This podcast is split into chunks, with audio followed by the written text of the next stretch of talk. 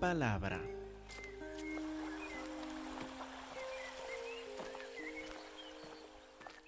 Hermanos, volvemos, como mencioné hace poquito, a la carta de Judas, versículo 14. Judas 14. Vimos hace ocho días, como en versículos 11 a 13, Judas describió a los falsos profetas, a los falsos maestros, a los falsos hermanos, por unas descripciones muy llamativas, muy fuertes incluyendo en versículo 12, estos son manchas en sus ágapes cuando celebran la Santa Cena, comiendo impúdicamente o sin vergüenza con ustedes, pero se apacientan a sí mismos, son nubes sin agua, llevadas de acá para allá por los vientos, árboles otoñales sin fruto, dos veces muertos y desarraigados, fieras ondas del mar que espuman su propia vergüenza, estrellas errantes, para los cuales está reservada eternamente la oscuridad de las tinieblas, y después de caracterizar a estos falsos profetas y maestros, ahora describe el juicio a que van a caer. Versículo 14. De estos también profetizó Enoch, séptimo desde Adán, diciendo, He aquí, vino el Señor con sus santas decenas de millares, para hacer juicio contra todos y dejar convictos a todos los impíos de todas sus obras impías que han hecho impíamente, de todas las cosas duras que los pecadores impíos han hablado contra él. Estos son murmuradores, querellosos que andan según sus propios deseos, cuya boca habla cosas infladas, adulando a las personas para sacar provecho. Otra vez tenemos toda una lista de descripciones cortas, pero esta vez no solo caracterizando a los falsos profetas, sino describiendo el juicio que van a sufrir. Entonces lo vamos a ver parte por parte, para ver qué nos está comunicando Judas, qué quiere que aprendamos acerca de estos falsos maestros, pastores o hermanos. Vamos a empezar en el versículo 14 y 15 con cinco características del juicio justo de Cristo Jesús. Aquí Judas nos llama la atención a cinco características del juicio del Señor Cristo Jesús. Por ejemplo, el primero, el juicio del Señor Cristo Jesús es seguro. Va a pasar. No es que tal vez va a ocurrir algún día. Nos cuenta en versículo 14 que es seguro. Fíjense bien, de estos, de estos falsos profetas y hermanos, también profetizó Enoch. Ya hablamos de Enoch en 6, de este libro primero de Enoch, que no es parte de la Biblia, pero que Judas saca y lo convierte, haciendo que describa al Señor Cristo Jesús. Séptimo desde Adán, diciendo, he aquí, ¿cuál es el verbo que sigue? He aquí, vino el Señor. He aquí, nos invita a mirar aún y dice, vino el Señor, como algo que ocurrió. Pues si uno pausa un momento para decir, mire, he aquí nos invita a mirar, pues una tarde linda, pero no veo más. No veo el Señor todavía con sus santos decenas de millares, y no solo nos invita a mirar como si estuviera presente, nos explica, vino el Señor. ¿El Señor ya vino por segunda vez? No. ¿Qué nos quiere comunicar entonces Judas? Es que no miró bien el calendario, no miró, no miró bien el reloj y que eso se confundió. No, esta es una forma muy común entre los profetas de declarar que este evento, en este caso el juicio, el juicio del Señor Jesús, es seguro. Es tan seguro, es como si ya hubiera pasado. Es tan cierto la llegada del Señor Cristo Jesús para juzgar, que Enoch, aunque él vivió antes del diluvio, pudo decir, he aquí, mire, está por pasar. He aquí vino el Señor. Y así pues nos describe la seguridad del juicio justo de Cristo Jesús. Esta es la primera característica. ¿Cuál es? Su juicio es seguro. Muy bien, su juicio es seguro. A ver si van a acordar. Su juicio es, primero, seguro. Muy bien. Segundo, su juicio es poderoso. Su juicio es poderoso también. He aquí vino el Señor con quienes sus santas decenas de millares. Los que estuvieron en la escuela dominical van a saber quiénes son estas santas decenas de millares de quiénes son de los ángeles, los ángeles que le acompañan. ¿Usted tiene mando sobre un ángel? Usted le puede decir a su ángel, eh, lava mi carro hoy. Mientras estoy en la iglesia, sí, nos puede acompañar un rato, pero luego lava mi carro. ¿Así puede decir a un ángel? No, usted no tiene ni autoridad sobre ni un ángel. ¿Sobre cuántos tiene autoridad nuestro Señor Cristo Jesús? Sus santas decenas de millares, miles y miles de ángeles están bajo su mando. Un general luce en honra por cuantos soldados de valor y de poder manda. Y así es nuestro Señor Cristo Jesús. Manda, tiene mando, autoridad sobre millares de, decenas de millares aún de ángeles. ¿Saben cuán poderosos son los ángeles? Tal vez algunos se acordarán de Segunda de Reyes cuando Sennacherib y los asirios sitiaron a Jerusalén con la idea de conquistarlo, llegó un ángel, un ángel solito, en una noche, y mató a ciento ochenta y cinco mil soldados enemigos del ejército más fuerte del mundo en este entonces, en una noche. Ciento ochenta y cinco mil un ángel. ¿Cuántos siguen al Señor Cristo Jesús en su juicio? Decenas de millares de ángeles. El juicio de nuestro Señor Cristo Jesús es poderoso. Es un juicio con poder. No es solo de hablar sin acción, es hablar y actuar con poder cuando nuestro Señor Cristo Jesús juzga. La primera característica fue su juicio es seguro. He aquí vino el Señor. Segundo, su juicio es poderoso. También la tercera característica, su juicio es completo. Su juicio es completo. Mire, por ejemplo, en versículo 14, versículo 15. Ya vimos que vino el Señor con sus santas decenas de millares, versículo 15, para hacer juicio contra quienes? Todos y dejar convictos a quienes? A todos los impíos de todas sus obras impías que han hecho impíamente y de todas las cosas duras que los pecadores impíos han hablado contra él. ¿Cuántas veces dice todos o todas? En un solo versículo, ¿cuántas veces? Cuatro veces. ¿Cree que Judas nos quiere comunicar algo? Cuando ustedes hablan a sus hijos y les repite algo cuatro veces en, un minuto, cree que está intentando comunicarle algo importante, ¿verdad?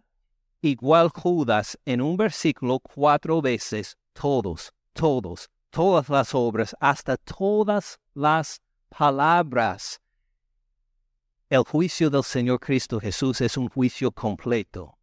¿Alguien se va a escapar ese día? Nadie. ¿Alguna obra mala no será juzgada ese día? Imposible.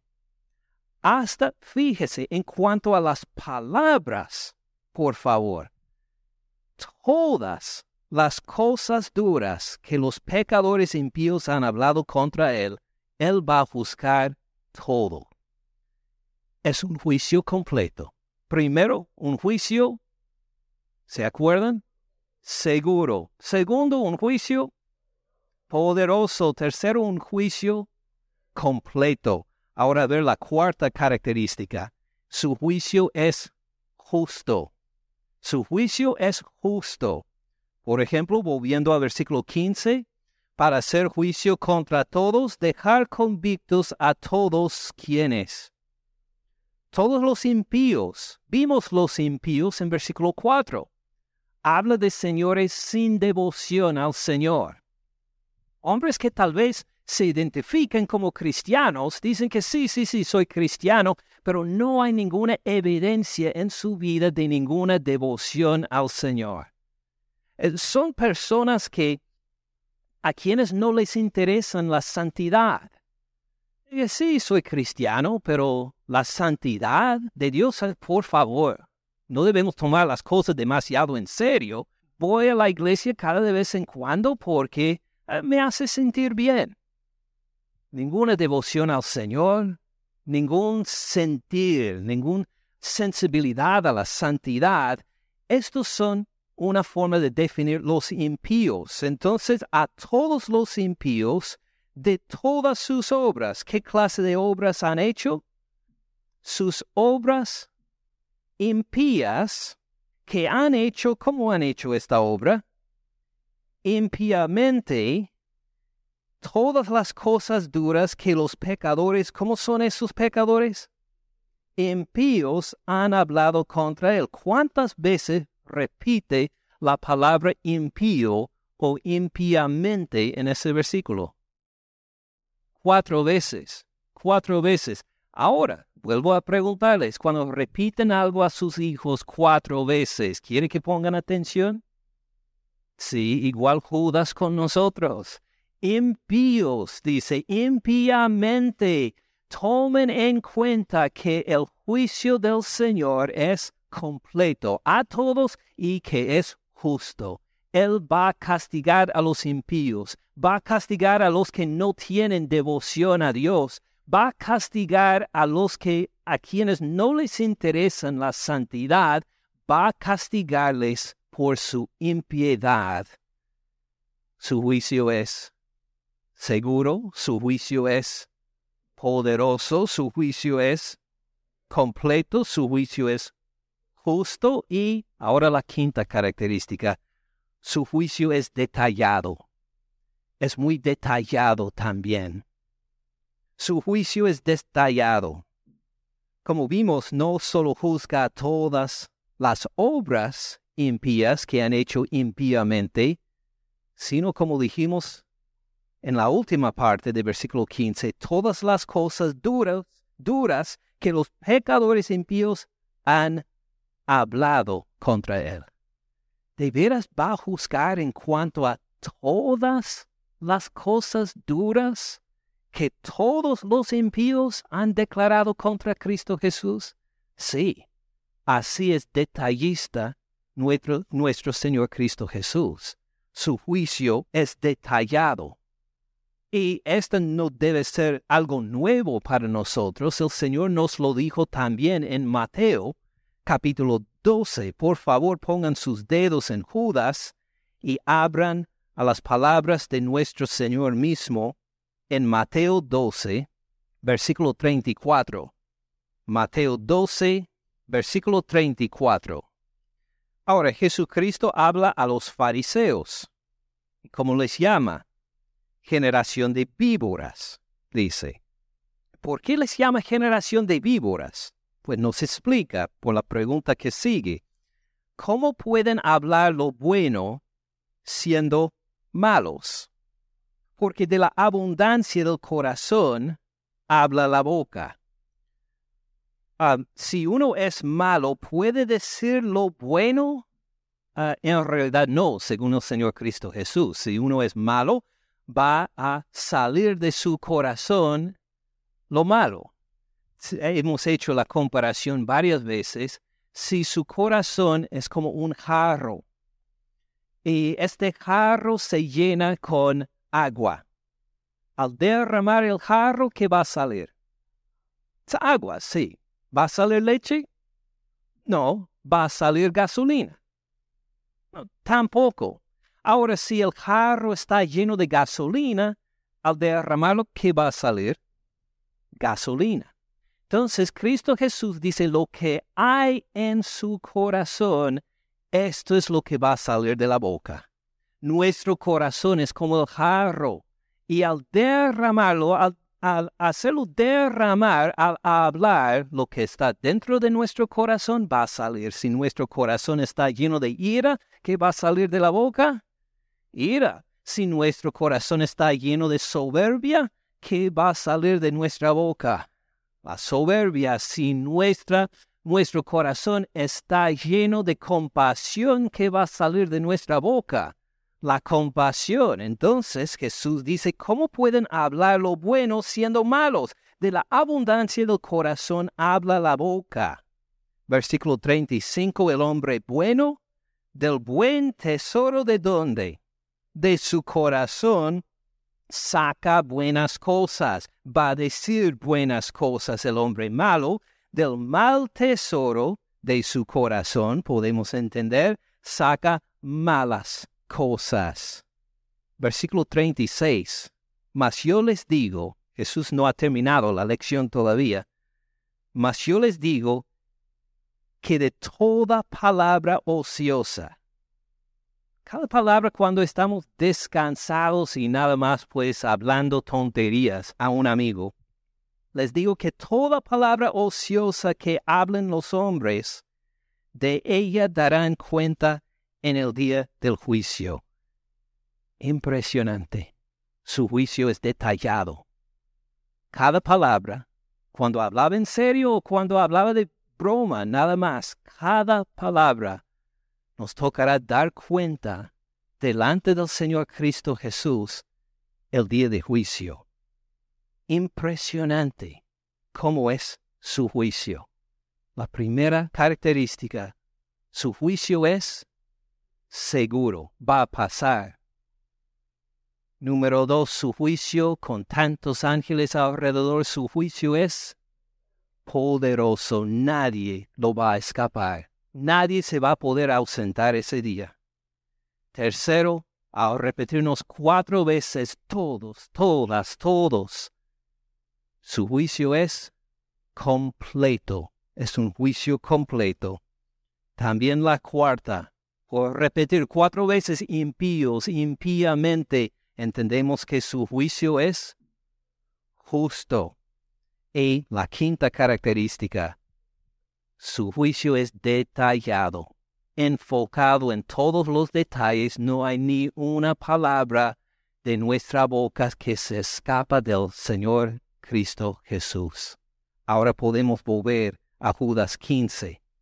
Así es el juicio de nuestro Señor Cristo Jesús. Y Judas también nos dice, nos describe estos falsos profetas falsos maestros o falsos hermanos que entraron la iglesia según Judas versículo 4.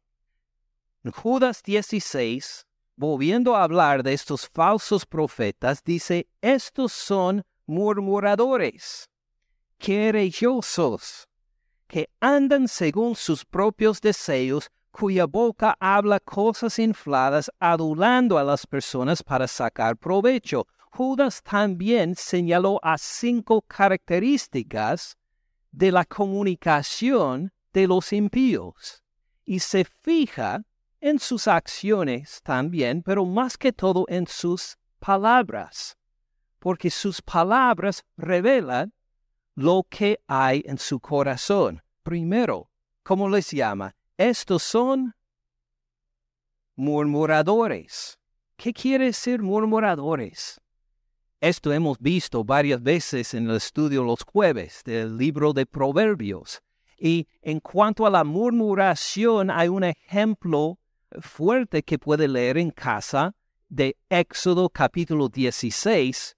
La murmuración es una forma de quejarse, una forma de comunicación en que alguien se queja, pero no abiertamente, se queja a medias se queja de una forma que se expresa, pero no abiertamente, sino que de una forma que los otros pueden escuchar, pero que nadie le hace caso y que no le presten mucha atención, pero sí han, sí han entendido lo que dijeron.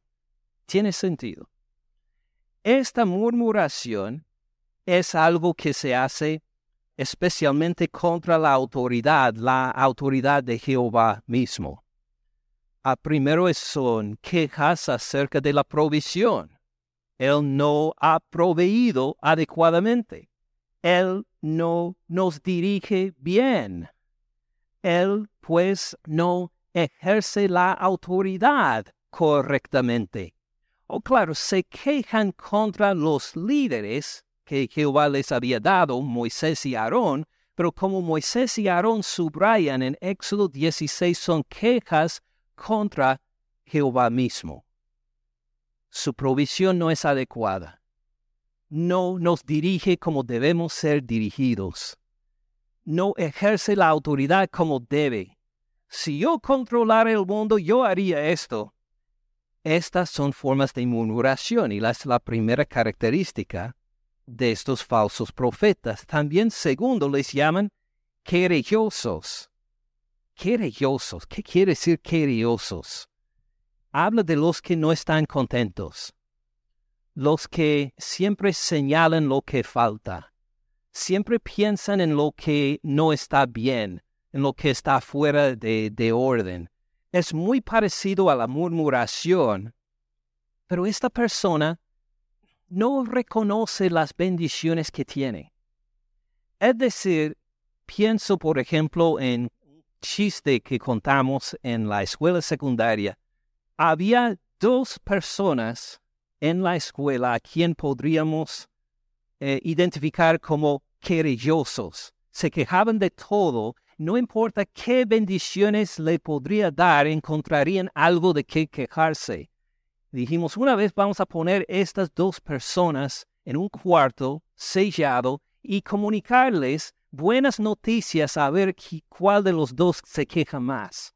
Acaba de ganar ustedes la lotería. Uno de ellos iba a decir, sí, pero imaginen los impuestos que me toca pagar ahora. Lo que sea la bendición, iban a encontrar algo que falla algo de qué quejarse, esta es una persona querelloso y así caracteriza las palabras de los falsos profetas, murmuración y quejas, quejas continuas. La tercera característica que da, que andan según sus propios deseos. O podemos traducirlo también, como en otras partes del Nuevo Testamento, que andan según sus concupiscencias, sus deseos carnales. Es decir, no solo murmuran contra la autoridad, no solo encuentran quejas para todo, sino también siguen sus deseos carnales.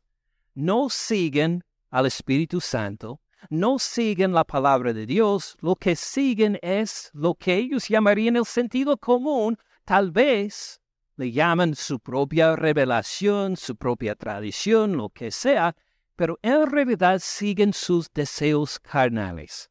Y, claro, hablan de cumplir sus deseos carnales constantemente. La cuarta característica también hablan cosas infladas. Hablan en arrogancia. Hablan como si tuvieran superioridad en todo. Humillan a los que están contra ellos. Se quejan de las autoridades hablan y viven según sus deseos carnales y hablan en arrogancia. Luego la quinta característica, adulando a las personas para sacar provecho. O si dicen cosas positivas cuando quieren algo de uno. Cuando quieren sacar algo para sí mismo, cuando quieren aprovechar de otra persona, sí, les habla bien lindo, les adulan, les echa flores, les echa rosas, hablan muy positivo de ellos para edificar el autoestima, pero es porque quieren algo. Eh, ¿Qué desean? Bueno, puede ser algo como para sacar provecho, puede hacer referencia a algo económico porque quieren el dinero o Tal vez quieren este, aumentar su autoestima, sentirse bien, ser honrado por los demás. Lo que sea el motivo, desean algo de la persona, entonces contra las autoridades van a murmurar. Contra las cosas en general se van a quejar. En cuanto a los deseos, siguen los deseos naturales, carnales. Hablan cosas infladas, sobreestiman su importancia, hablan en arrogancia, o pero sí, a los que de quienes quieren aprovechar para sacar algo les habla bien lindo con mucha compasión y lo que aparentemente es el amor, y así son las cuatro características eh, las cinco características de la comunicación de estos falsos maestros y falsos profetas. Vamos a ponerlos juntos por un momento. ¿Cómo fue el juicio del Señor Cristo Jesús? Primero, otra vez, seguro. ¿Están seguros? Sí, amén. Primero, seguro. Segundo, poderoso. Tercero, completo. Así es. Cuarto, justo, quinto, detallado a todos los detalles. Si es un juicio tan poderoso, tan completo, ¿cómo se atreven estos señores a murmurar contra la autoridad del Señor Cristo Jesús? Por favor. ¿Cómo llegan estos a quejarse, a no mirar las bendiciones que tienen, sino a criticar todo ¿Cómo llegan a hacer esto si van a ser juzgados por el Señor Cristo Jesús? Si necesitan andar en santidad, ¿cómo se atreven ellos? Sabiendo que van a rendir cuentas al Señor Jesús, ¿cómo se atreven a andar según los deseos carnales? ¿Cómo es que, reconociendo que Jesús es el que juzga, cómo van a hablar cosas infladas de arrogancia ellos. Pues cómo van a querer sacar provecho de la gente por sus palabras cuando el, Cristo, el Señor Cristo Jesús es el Señor y los va a juzgar completamente sin ninguna salida. ¿Qué sentido tiene el ser falso maestro o falso profeta. ¿Qué beneficio hay? ¿Encuentran alguno? No, ni yo tampoco. Por eso parece tan fuerte, tan difícil de captar. ¿Cómo actuaría gente así cuando el Señor Cristo Jesús los va a juzgar?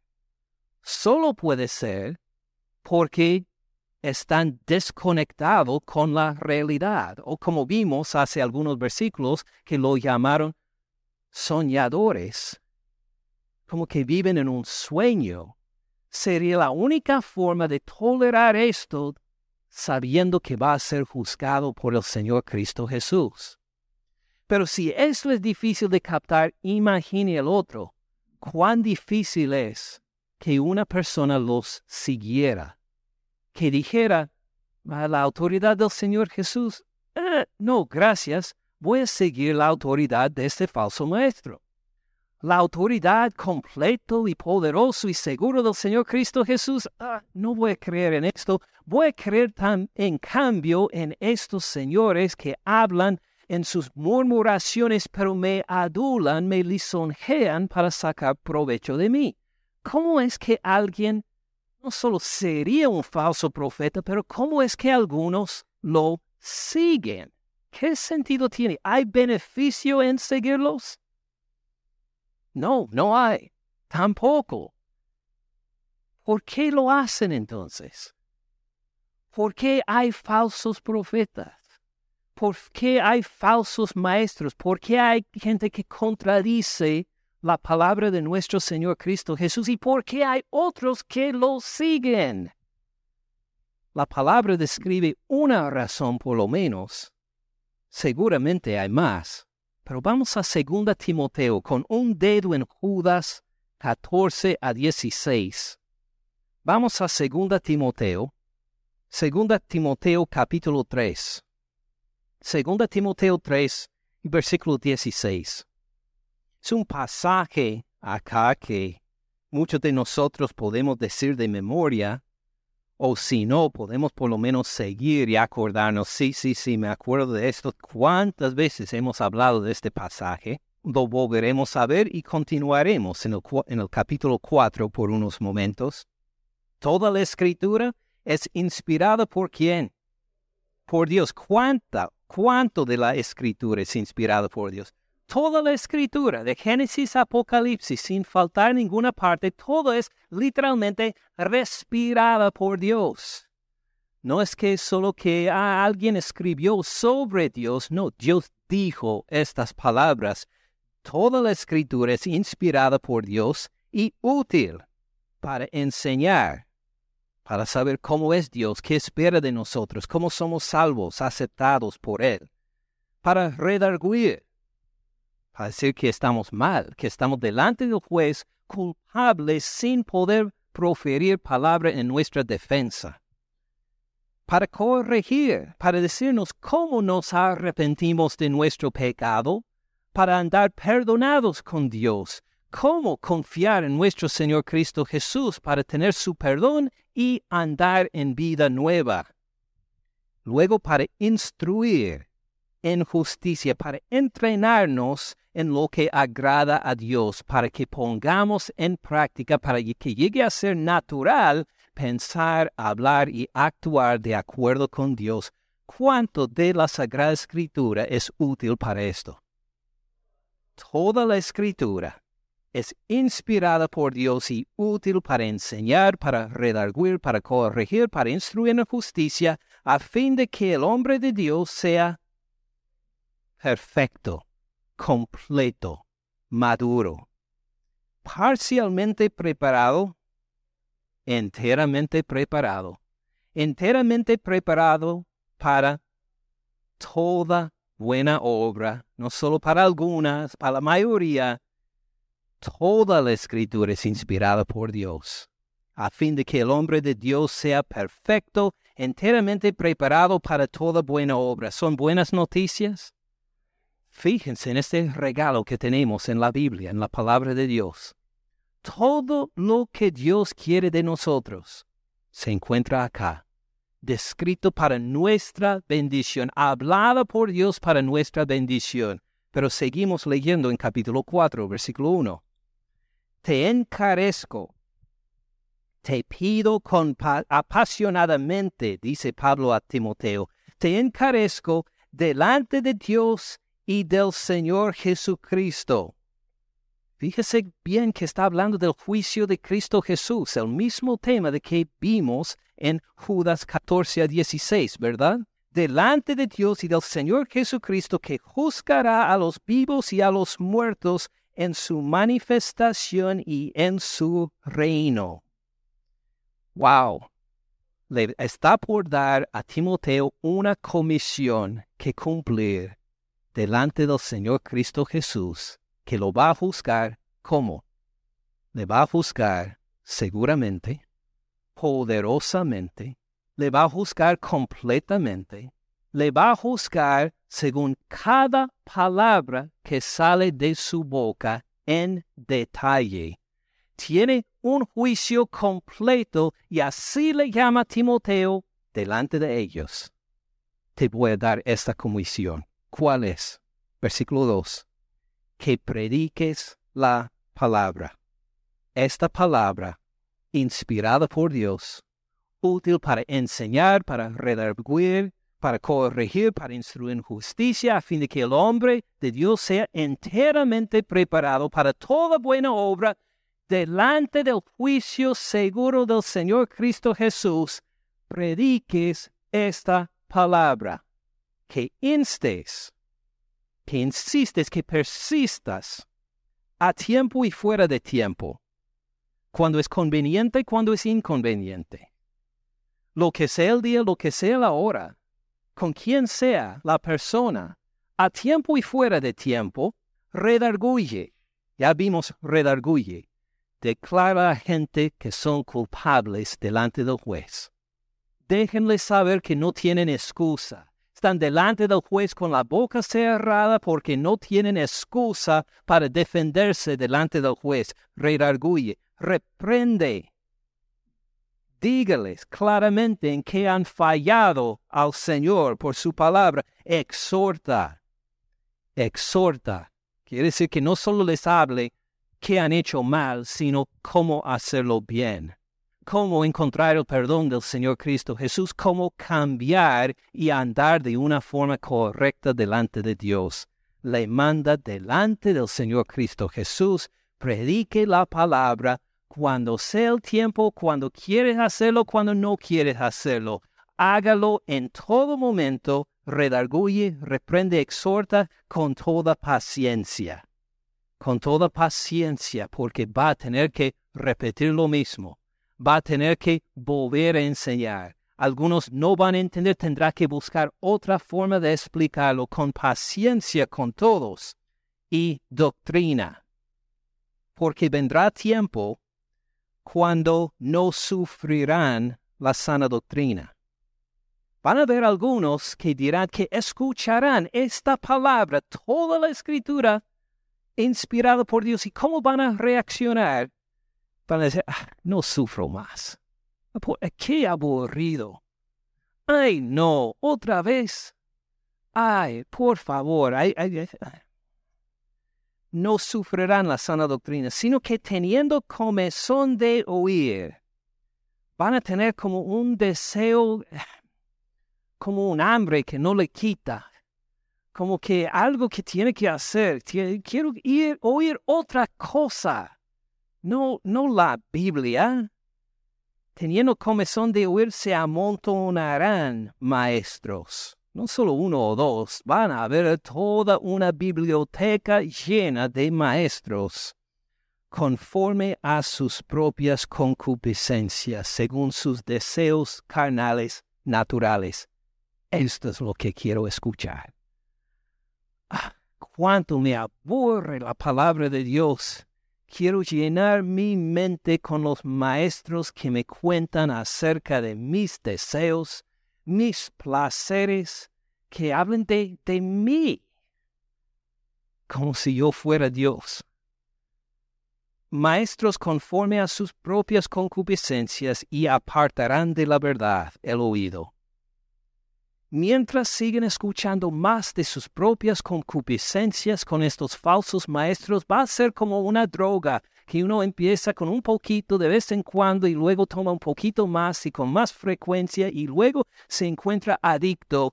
Igual van a quedarse ellos, pero no con la palabra de Dios, al contrario, con la enseñanza de los falsos maestros, cada vez tomando un poquito más, agradando su carne diciendo que aburrido la palabra de Dios, en cambio, cuánto me llena esta otra enseñanza, cuánto me hace reír, cuánto me hace sentir bien, cuánto me hace sentir el arrepentimiento.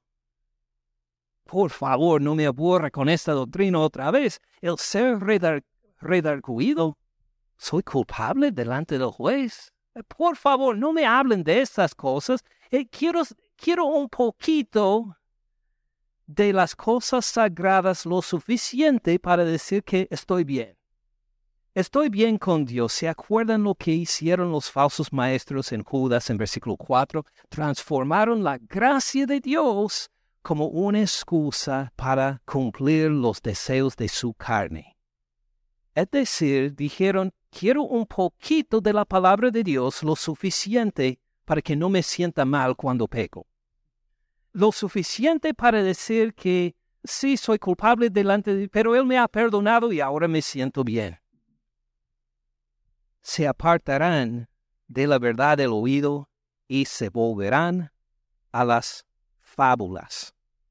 Se volverán a las fábulas. ¿Qué son fábulas? Eh, historias, cuentos interesantes, cuento de hadas, novelas, estas cosas que no dijeron, que no dijo Dios, sino que dijeron los seres humanos.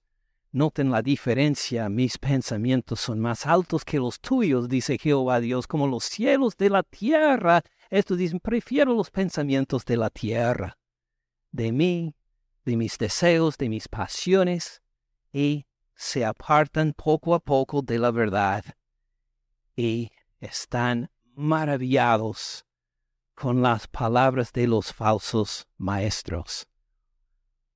¿A quién se le ha olvidado? A estos señores que se han apartado de la verdad, del juicio del Señor Cristo Jesús. ¿Cómo es su juicio? Seguro. ¿Qué más? Poderoso. ¿Qué más? Completo. ¿Qué más? Justo. ¿Y? Claro que sí, se le han olvidado de Él y su juicio para concentrar en sí mismos sus propios deseos, dejando de lado la palabra de Dios. ¿Qué nos toca hacer entonces? ¿Qué quiere Judas que aprendamos? Vuelvan a Judas capítulo 3. A Judas 3. Amados, es una comunicación de amor.